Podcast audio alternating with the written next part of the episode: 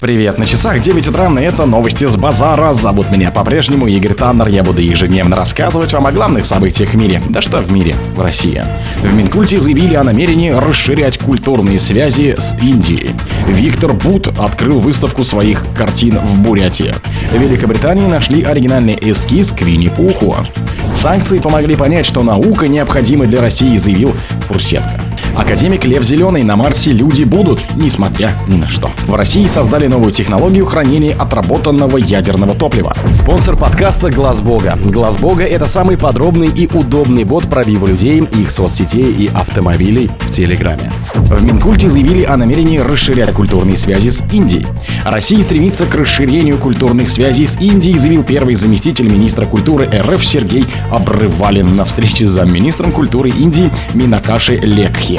Российская Федерация и Республика Индия являются значимыми культурными и духовными центрами современного мира. Мы рады, что у нас общее видение и особое бережное отношение к культуре. Что еще более примечательно, так это то, что наши подходы к развитию международного культурного сотрудничества совпадают, что отражается в совместной работе не только в двухстороннем формате, но и на платформах многосторонних механизмов, таких как G20, сказал Обрывалин на встрече, прошедшей по итогам встречи министр культуры стран Большой Двадцатки. Обвалин отметил, что приглашает Индию принять участие в самом значимом международном событии в области культуры в России в этом году в форуме объединенных культур, который пройдет в Санкт-Петербурге 16-18 ноября. Виктор Бут открыл выставку своих картин в Бурятии. Член ЛДПР Виктор Бут открыл выставку своих картин «Берег мой тонкой линией», написанных им во время заключения в американской тюрьме в Центре современного искусства Улан-Удэ, сообщила пресс-служба фракции ЛДПР в Госдуме.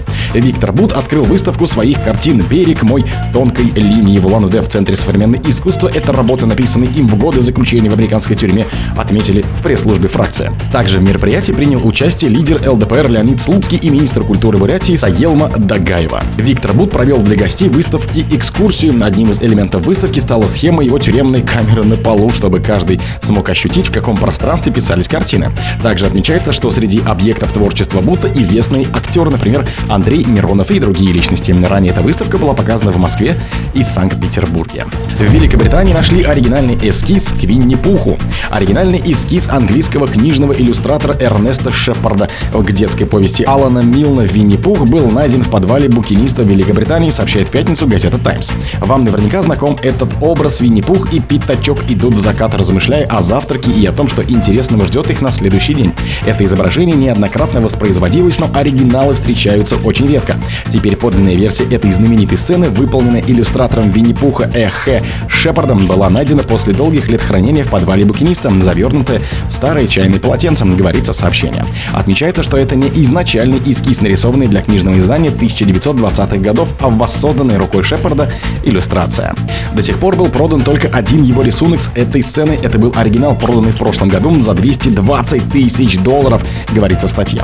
Обнаруженный рисунок будет выставлен на аукцион от 20 до 30 тысяч фунтов. Будет привлекательной оценкой стоимости. Приводит издание слова представителя аукциона Доминика Уинтер, аукционерс Криса Олбери.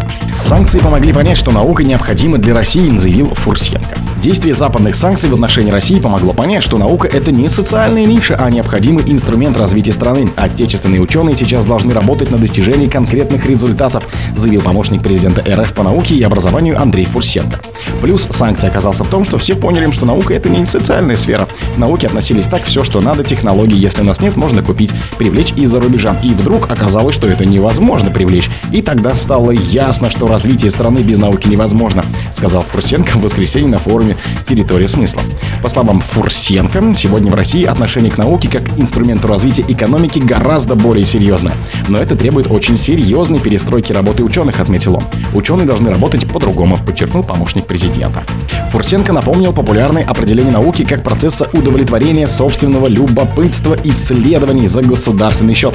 Это отошло на задний план. Мы теперь должны делать не то, что мы хотим, не то, что нам нравится, а то, что необходимо, добавил он. Академик Лев Зеленый на Марсе люди будут, несмотря ни на что. На днях 75-летний юбилей отметил академик РАН Лев Матвеевич Зеленый, профессор научный руководитель Института космических исследований РАН и первого этапа российской лунной программы. Исследованием космоса с помощью автоматических аппаратов он занимается с 1990-х годов. Все началось с проекта Интербол, посвященного магнитосфере Земли. Потом была очень успешная миссия ExoMars 2016, но были и неудачи. О своем пути в науку, главных достижениях и мечте человечества о дальних планетах ученый рассказал в интервью. Перед вами прошла вся история космонавтики, вы видели, как меняются представления о космосе. Теперь ясно, что человек фактически заперт на Земле. По всей видимости, придется распрощаться с мечтой о пилотируемых исследованиях дальних планет. Даже на Луне мы можем пробыть безопасно максимум несколько дней. Что говорить о Марсе? Разве не грустно? На Марсе, кстати, нам будет лучше, чем на Луне. Но вопрос болезненный. Об этом есть книга Станислава Лемма «Возвращение со звезд». Там написано человечество, которое перестало интересоваться космосом и начало вырождаться.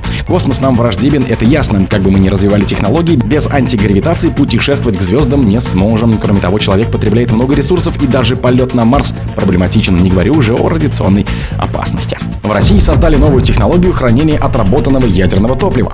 Ученые разработали новую технологию хранения отработанного ядерного топлива, сообщил начальник отдела Курчатовского комплекса NBX. Природа подобных технологий НИЦ Курчатовский институт Алексей Фролов на форуме Технопром-23. В Курчатовском институте проводятся работы по обоснованию безопасного сухого хранения в герметичных газонаполненных контейнерах.